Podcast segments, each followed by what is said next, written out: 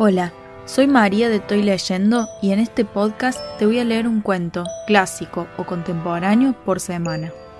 Si te gusta, no olvides que puedes compartirlo para que llegue a más personas.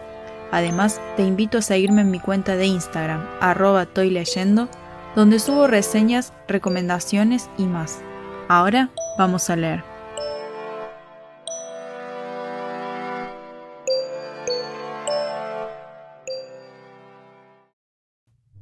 El disfraz de Juan José Hernández. El domingo pasado, al mirar por un postigo entreabierto del balcón, vi detenerse un coche de alquiler enfrente del Hotel Los Paraísos. Una mujer bajó del coche. Llevaba un vestido celeste y una valija de cuero en la mano. Cuando la reconocí, por poco me desmayo de alegría. Era la Delfina, mi querida Delfina. Habían transcurrido dos años desde que la ingrata se fue con esa compañía de revistas de mala fama que por entonces daba funciones en un teatro del centro de la ciudad. La delfina, lo recuerdo, andaba ensoberbecida, todo porque salió elegida reina del sindicato de costureras, aquel maldito baile de carnaval. A decir verdad, estaba preciosa con su disfraz de noche.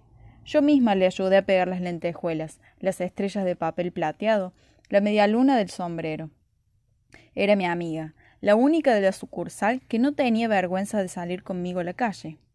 Por eso me regocijé cuando la coronaron. Imaginaba la rabia que tendrían las demás empleadas, sobre todo la Claudia, esa italiana falsa que se cree una belleza. Ella fue quien me tocó y me puso en evidencia. La aborrezco.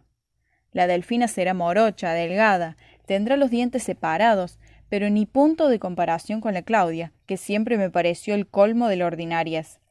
Yo, por supuesto, no fui al baile y me quedé sentada en el balcón hasta muy tarde. Mi padre, cuando vivía, tuvo la feliz ocurrencia de hacerme esta silla desde la cual puedo mirar la calle sin fatigarme demasiado. Me hubiera pasado la vida en el balcón, pero mi padre murió y debí resignarme a trabajar en la sucursal. Con todo, fue una suerte que la delfina ocupara un cuarto en el Hotel Los Paraísos, justo en la esquina de mi casa. Por las mañanas pasaba a buscarme. Tomábamos el tranvía 26. Recuerdo esas mañanas como las más felices de mi vida. La delfina me cedía el asiento de la ventanilla, me hablaba de su novio, de las actrices de cine que admiraba, de la novela que leía por las noches. Yo le prestaba libros y revistas. Aunque nunca fui a la escuela, tengo instrucción. Yo sola, por mis propios medios, aprendí a leer. Mi padre me regaló una Biblia. Sé de memoria algunos proverbios.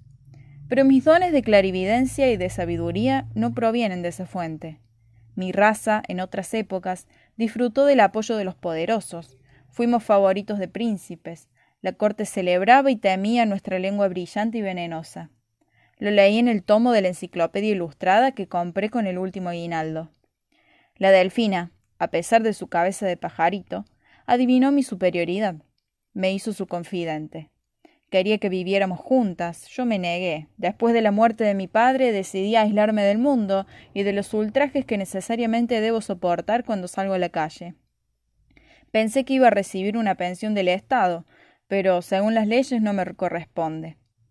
Tuve, por lo tanto, que aceptar el empleo en la sucursal. Al principio sufría. Las empleadas no me quitaban los ojos de encima, pero en general creo que mi aspecto las volvía serias, las desconcertaba. Solo la Claudia, esa italiana odiosa, se atrevió a tocarme. Dijo que le traería suerte. Me puse roja de vergüenza, la hubiera matado. No podía soportar que nadie viviese a mi lado. Soy de carácter irritable, he nacido bajo el signo de Saturno. A veces, cuando vuelvo del trabajo, me siento en la hamaca del patio y digo malas palabras hasta calmarme. El loro que perteneció a mi padre las escucha y aprende a repetirlas. Antes solía entonar la comparsita. También silbaba los primeros compases del himno nacional. Ahora insulta, maldice. Eso me divierte. Debo confesar que nunca sentí cariño por mi padre. A mi madre no la conocí, murió al darme a luz. Supongo que tendría los ojos sombreados y un poco saltones, como los míos. Mi padre, al enviudar, trajo a una mulata del litoral para que se ocupara de las tareas de la casa.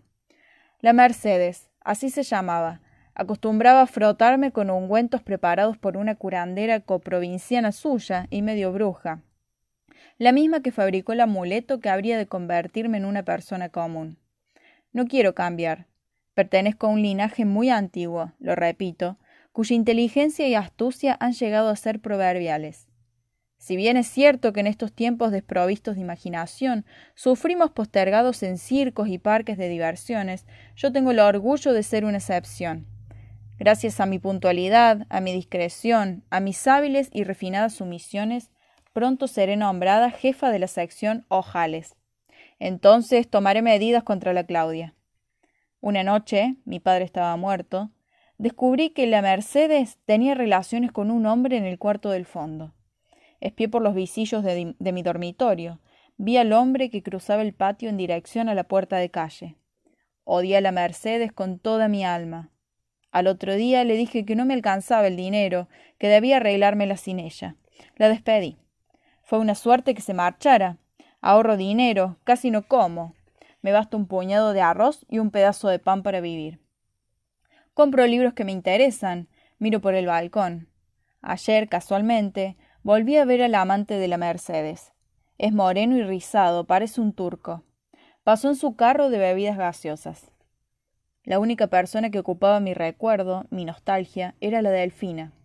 Por eso, el domingo, cuando bajó del coche y entró al Hotel Los Paraísos, mi primer impulso fue correr a su encuentro y abrazarla. Pero reflexioné. Es ella quien debe venir a visitarme. Se portó mal conmigo. No me escribió a pesar del dinero que le presté antes de que se marchara a Buenos Aires. La verdad es que la delfina fue un poco falsa en aquella oportunidad. Me ocultó en un principio el vergonzoso carácter de su compañía de revistas. ¿Mintió porque no quería escandalizarme? dijo que Androcles, el empresario, trataba de formar un conjunto de bailes regionales y que a ella la contrataban por su tipo de criolla. Yo, que estaba enterada de todo, me enfurecí. Le dije, llorando, que corría hacia su perdición, que se arrepentiría de abandonarme. La delfina, emocionada, me tomó entre sus brazos, me secó las lágrimas con su pañuelo. Entonces me contó sus verdaderas intenciones. Lo de beldades de medianoche no era de su agrado, pero a falta de algo mejor, aprovechaba esa oportunidad para salir de la provincia. No iba a pasarse la vida encerrada en la sucursal, triunfaría. La Claudia, dijo, quedaría retorcida de envidia. Estas últimas palabras me convencieron. Sin vacilar le presté mis ahorros. Jamás olvidaré que la Claudia me tocó la espalda, que me puso en ridículo. Deseo verla muerta. Recuerdo que acompañé a la Delfina a la estación la mañana de su partida. En el andén conocí a Androcles, un hombrecito autoritario, pálido, que fumaba innumerables cigarrillos negros. Las otras chicas de la compañía me parecieron unas descaradas. La Delfina, que prometió escribirme, me dejó de recuerdo la maravillosa capa de su disfraz de noche. Yo sentía que, al irse ella, quedaba merced del odio de las demás empleadas de la sucursal. Durante los dos años que duró su ausencia, solo recibí una fotografía que guardo en mi mesa de luz. La delfina, más bonita que nunca, caracterizada de beldad oriental o de Cleopatra, lleva una curiosa diadema de serpientes enlazadas en forma de corazones. Sus pechos desnudos y pequeños asoman entre los collares de perlas. A través de la muselina se adivina el vientre, la clásica penumbra del ombligo. Al pie del retrato la firma sin ninguna dedicatoria. Delfina Coronel y la fecha. Sufrí mucho por esa muestra de frialdad. Pudo haber agregado algo cariñoso. Después de todo, fui su única confidente. Le presté dinero. No puedo ocultar la decepción que me produjo el encuentro con la delfina. Yo terminaba de lavarme la cabeza, tenía el pelo húmedo y suelto, me cubría la espalda. Sé que mi cabellera es espléndida, una vez por semana la enjuago con raíces de caña tacuara. Eso la fortalece. También mis piernas, aunque delgadas, son perfectas. Las he mirado largamente hasta el arrobamiento. Cuando abrí la puerta de calle, simulé una gran indiferencia. La delfina me abrazó, dijo que me había escrito. Te lo juro, querida, se disculpó. El correo debió de extraviar las cartas. Me acompañó al dormitorio, donde acabé de secarme el pelo. La ingrata, recostada en mi cama, encendió un cigarrillo. Miré por el espejo su hermoso cuerpo esbelto y me ruboricé al recordar los entusiasmos que me asaltan por las noches mientras contemplo su fotografía. Traté de parecer natural, de sonreír. Temía que la delfina descubriera mi secreto, que lo leyera en mi cara. Le pregunté si había venido por mucho tiempo.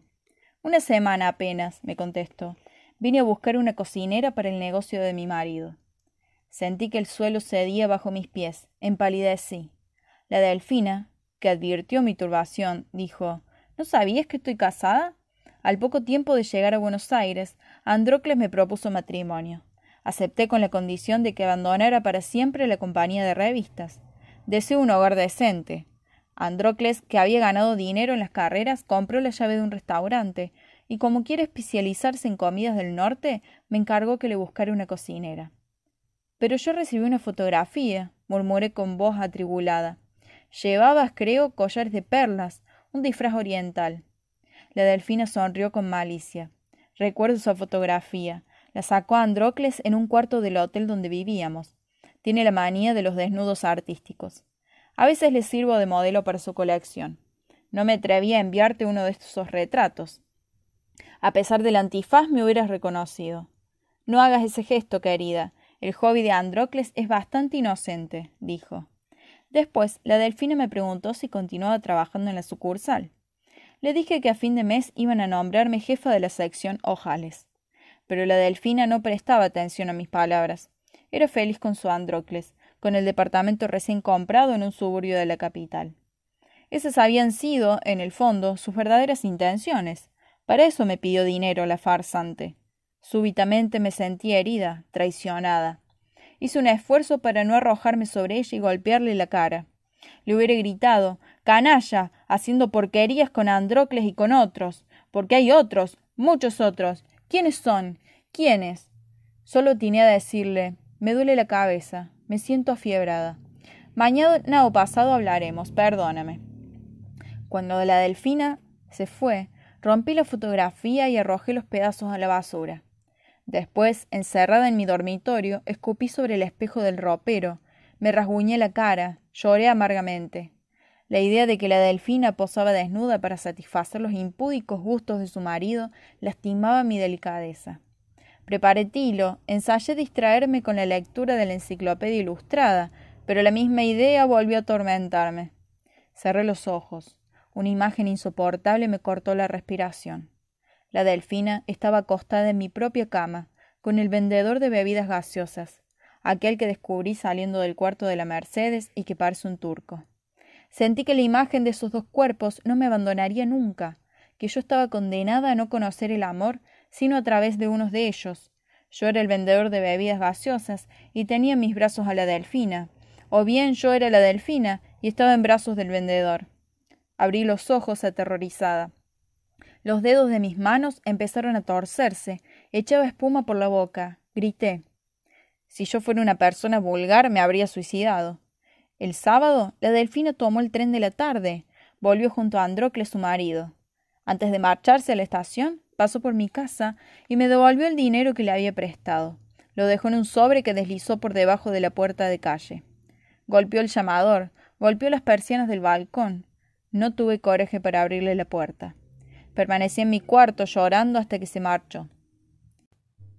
Ayer, para colmo de mis desgracias, me enteré de que la Claudia se casa con un telegrafista y abandona la sucursal. Durante años soñé con el momento de ser ascendida jefa y vengarme de ese infeliz que me tocó la espalda. Las demás empleadas simularon, estaban muertas de envidia, alegría. Le hicieron bromas, propusieron una colecta para el regalo de casamiento, discutieron el regalo, al fin se pusieron de acuerdo. Le regalarían un ventilador. Yo permanecía absorta en mi trabajo, tratando de no escuchar, pero las manos, heladas, me temblaban de furia. Pedí permiso para retirarme una hora antes. Es la primera vez que lo hago en cuatro años de trabajo.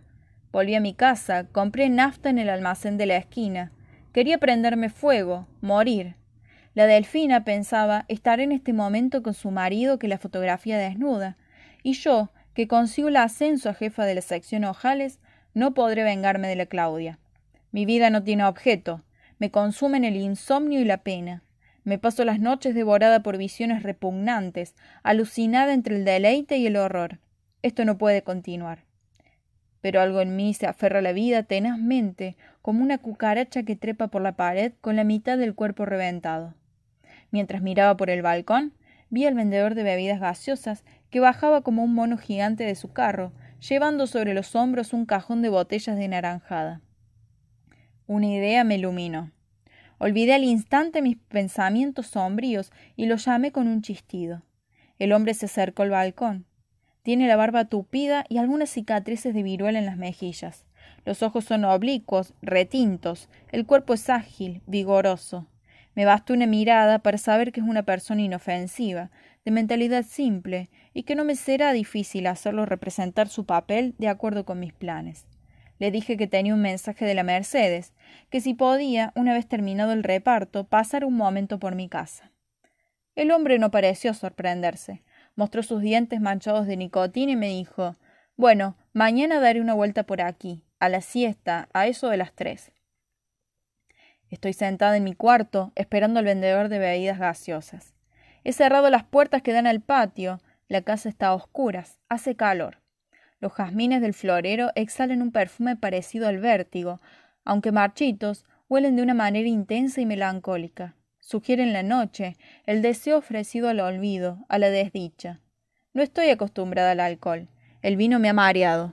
Sé que esta es la única oportunidad que tengo para conjurar la visión que me persigue desde la última vez que vi a la delfina. A fuerza de irrealidad conseguiré saciarme. Tendré el sueño, la paz.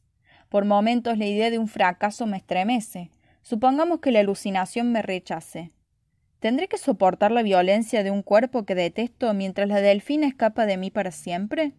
Necesito ser astuta y asegurarme el triunfo.